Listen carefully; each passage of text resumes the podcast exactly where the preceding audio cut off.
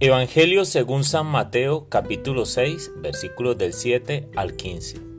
En aquel tiempo Jesús dijo a sus discípulos, Cuando ustedes hagan oración, no hablen mucho, como los paganos que se imaginan que a fuerza de mucho hablar serán escuchados. No los imiten, porque el Padre sabe lo que les hace falta antes de que Él se lo pidan. Ustedes pues oren así. Padre nuestro que estás en el cielo, santificado sea tu nombre Venga tu reino, hágase tu voluntad, en la tierra como en el cielo. Danos hoy nuestro pan de cada día. Perdona nuestras ofensas, como también nosotros perdonamos a los que nos ofenden. No nos dejes caer en tentación y líbranos del mal. Si ustedes perdonan las faltas de los hombres, también a ustedes los perdonará el Padre Celestial. Pero si ustedes no perdonan a los hombres, tampoco el Padre les perdonará a ustedes sus faltas. Palabra del Señor.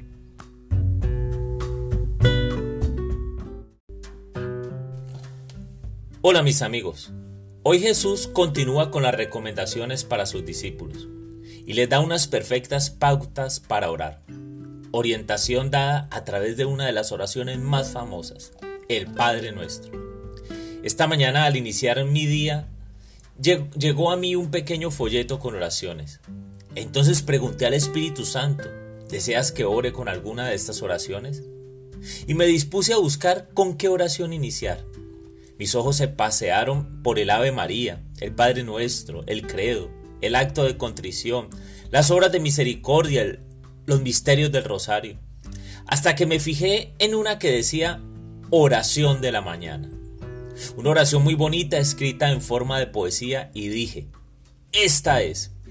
Efectivamente es la oración que Dios desea que inicie la mañana. Y vaya sorpresa, porque al continuar mi oración y al iniciar a leer el Evangelio del día de hoy, Mateo capítulo 6, nos habla de orar con el modelo que conocemos como el Padre Nuestro. Con, con frecuencia nos ocurre este tipo de eventos. Buscamos las oraciones más extrañas e inventadas, reforzadas, y complicadas para hacer oración. Oraciones que incluso por sus palabras no las entendemos y no sabemos qué le estamos diciendo a Dios. Con razón dice San Pablo después que el Espíritu Santo nos enseñe a orar, a saber qué decirle al Padre. El Padre nuestro es una oración muy sencilla, con pautas muy claras. Es una oración bíblica y nace del corazón de Jesús, como una recomendación para orar al Padre.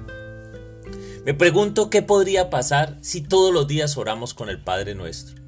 Si hacemos una pausa y no lo rezamos con afán, más bien meditamos a modo de oración cada frase o palabra.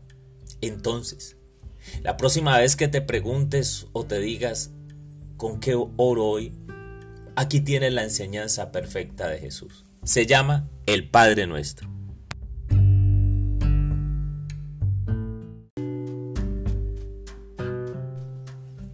Padre nuestro, que estás en el cielo, santificado sea tu nombre.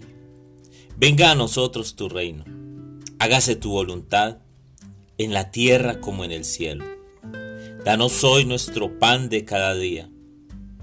Perdona nuestras ofensas, como también nosotros perdonamos a los que nos ofenden.